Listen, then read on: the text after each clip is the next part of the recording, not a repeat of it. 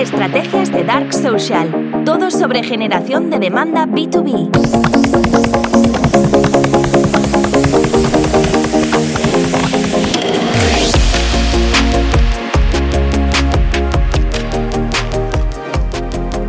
Hoy voy a poner 25 ejemplos de Dark Social que son fundamentales para poder entender las implicaciones que tiene un programa de creación de demanda. O sea, cuando queremos crear demanda, lo que queremos hacer es justo eso, dirigirnos dirigirnos a audiencias que están en proceso de identificar la necesidad o bien, habiéndola identificado, no han decidido todavía resolverla. Y ese es el punto de generar demanda. El punto de generar demanda es intentar encontrar audiencias jóvenes que, al no haber decidido todavía resolver la necesidad, ni siquiera han acudido a Google, no han acudido a ningún lugar porque no existe intencionalidad de compra. Hago este episodio hoy porque quiero repasar precisamente la diferencia, por tanto, entre Dark Funnel o cualquier embudo de ventas desde un punto de vista de marketing y eh, el, Dark Social. O sea, es la intencionalidad. Cuando hablamos en Dark Social, no existe intencionalidad de compra. No existe. Por eso siempre critico tanto el SEO o incluso una campaña de SEM. No, no, porque no, no, no porque no considero que puedan llegar a funcionar en mayor o menor medida sino porque mm, eso es capturar demanda. Y para mí capturar demanda es menos rentable porque la audiencia ya ha sido evangelizada, ya ha aprendido al respecto y eso lo ha hecho en el dark social. Entonces, cuando hablamos de estrategias de generación de demanda, hablamos de estrategias en las que las audiencias que vamos a trabajar en primer lugar, las audiencias más tofu, más top of the funnel, son audiencias que no tienen intencionalidad de compra. Y ahí está el gran secreto de la generación de demanda. Entonces, hoy voy a poner 25 ejemplos donde un comprador, o sencillamente, vamos a decir, miembros del comité de compra, puede que sencillamente no tengan intencionalidad de compra. Lees un post en LinkedIn. Lees un post en LinkedIn. Ahí tienes cero intencionalidad de compra. ¿Cuántos de nosotros nos conectamos a LinkedIn todos los días sin intencionalidad de compra? Sencillamente vamos a LinkedIn a leer. De hecho, cuando cuando se formula el debate sobre si en LinkedIn se pueden hacer campañas de conversión o no, de lead generation, parte del debate, no creo que sea la respuesta completa, parte del debate, y hay un episodio en el que hablamos de eso, parte del debate se basa realmente en si el comprador en LinkedIn está buscando eh, eh, eh, está buscando comprar soluciones. En LinkedIn normalmente el comprador está buscando aprender, no está buscando comprar. Por eso muchas campañas de performance, de lead generation, no funcionan en LinkedIn. Pero no es el gran motivo, para mí el gran motivo es, otro. Segundo, comentas en esa publicación. El hecho de que yo comente en una publicación no significa que quiera comprar nada. Si fuera así, pues mm, estaría generando nuevos clientes prácticamente, bueno, muchísimos todos los días con todos los comentarios que, que en las publicaciones, ¿no? Cliqueas en un link en los comentarios y escuchas un nuevo podcast. Lo mismo, cero intencionalidad de compra. Sencillamente has leído un post, has comentado en ese post y has encontrado un enlace que te ha parecido interesante que ha publicado otra persona y escuchas un nuevo podcast. Te fidelizas a ese podcast. Porque te suscribes y dices, mira, es interesante y me fidelizo. ¿Quiero comprar? No, no quiero comprar nada. Estoy escuchando un podcast. Compartes ese episodio en Slack. El, eh, el podcast que estás escuchando va sobre marketing B2B o sencillamente en ese podcast han entrevistado a alguien de marketing B2B y has compartido ese episodio en Slack. Cero intencionalidad de compra. Un compañero tuyo, dentro del canal de Slack donde lo has compartido, se lo comparte al director de marketing. Vamos a decir que tú eres el, eh, el performance marketer y entonces la persona de contenidos se lo comparte al CMO. El CMO no le presta atención, pero ve un anuncio en LinkedIn. Entonces se lo comparte al grupo de C-Level, CEO, director de operaciones, CTO, el CEO lo ve y piensa al respecto. Ojo, reflexiona al respecto, sin intencionalidad de compra, sencillamente dice, ah, mira, esto puede ser interesante. Al cabo de un tiempo, el CEO atiende un evento virtual donde precisamente hablan sobre esa persona que publica el podcast. Vamos a decir que es un marketer B2B, hablan del marketer. El CEO al acabar el evento habla con el speaker al respecto y le hace preguntas y el speaker le, responde. El CEO le parece interesante lo que explica el speaker y lo invita a su empresa para que explique lo mismo que ha explicado en el evento. Así que el speaker viene a la empresa para compartir todo ese conocimiento. El CEO le sigue pareciendo muy interesante y habla con el VC, con uno de sus inversores, un VC, sobre eh, una necesidad que ha ido identificando a lo largo de todo este proceso de aprendizaje y le pide al VC su top 3 de recomendaciones sobre gente que sepa sobre una necesidad en particular de marketing B2B que está viviendo el CEO. Al cabo de un tiempo, navegando por Instagram en un fin de semana, ve un anuncio al respecto, pero no hace clic. Al cabo de un tiempo vuelve a encontrar otra publicación y taguea, etiqueta a otros tres CEOs, a otras tres personas en las que confía para ver qué piensan. Y las personas dan feedback. Luego se va a Slack, a un canal especial de CEOs del sector X y pide entender cómo otros compañeros, cómo otros CEOs han, resolvido, han resuelto perdón, la misma necesidad. Esto, por cierto, es un, un inicio de búsqueda sobre soluciones mucho más común que Google cuando hacemos entrevistas y preguntamos siempre a nuestros clientes, a nuestros compradores, a, a los compradores B2B de nuestros clientes, cuando les preguntamos cómo inician un proceso de investigación para encontrar una solución a una necesidad, yo te diría que entre el, 60-70% de los compradores, siendo conservador, empiezan su proceso de búsqueda por aquí. ¿Mm? Van a buscar eh, compañeros, colegas de profesión que hayan sufrido la misma necesidad para ver cómo la resolvieron. Entonces, eh, en este caso, siendo con el ejemplo, nos dan feedback en Slack, eh, incluso uno referencia a un grupo en otra red social, en Facebook, por ejemplo. Hay muchos países, muchos sectores en los que sigue muy vivo. Vas a ese grupo donde preguntas, obtienes respuestas de la comunidad en ese grupo. Uno de los comentarios te manda a una reseña en YouTube.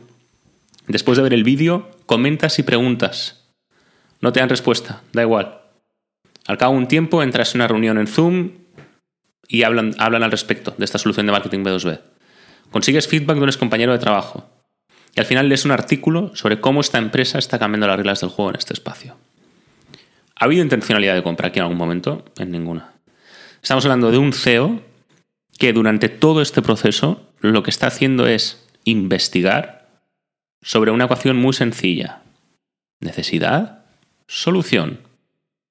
Si hubiéramos intentado atribuir cada una de estas acciones, primero que técnicamente habría sido extremadamente complejo, pero segundo es que nos volveríamos locos. Porque una de las premisas del comprador B2B del 2023 es que su embudo no existe, es errático.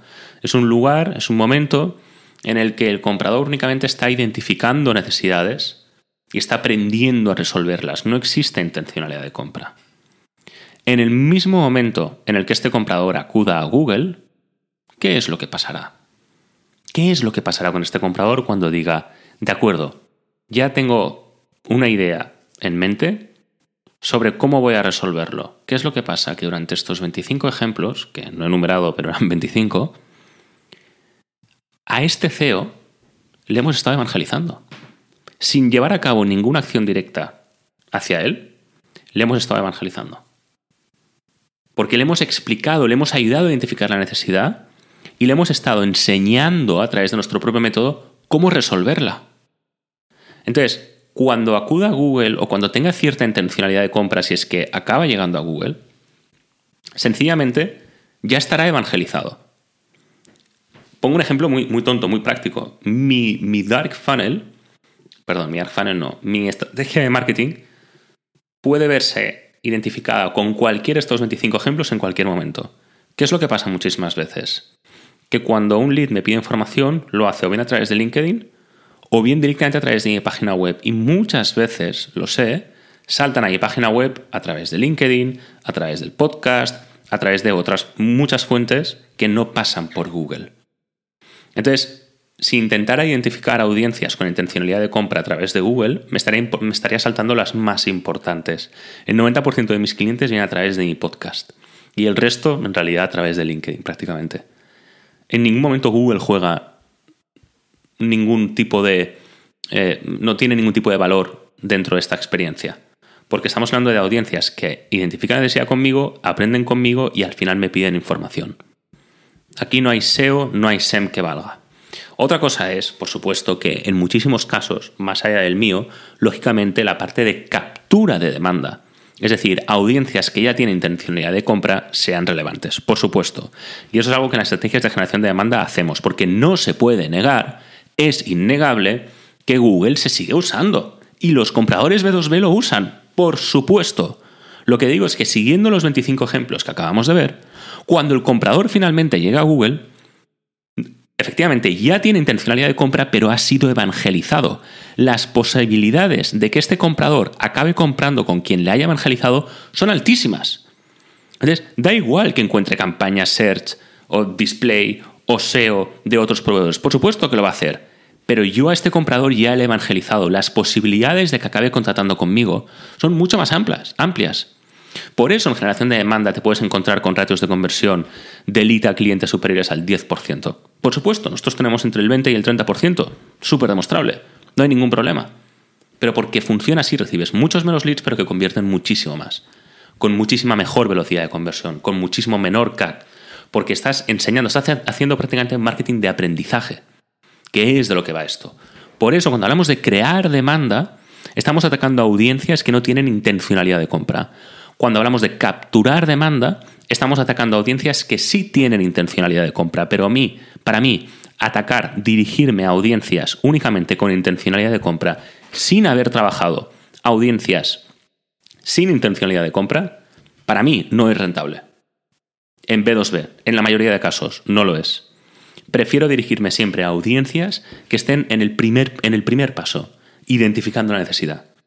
Yo no puedo hacer que identifiquen la necesidad. O sea, no puedo, perdón, no puedo crear necesidades, pero sí puedo ayudarles a identificar la necesidad. Entonces, ese es justo el punto que me interesa, porque ahí está la rentabilidad, en que aprendan contigo a resolver la necesidad.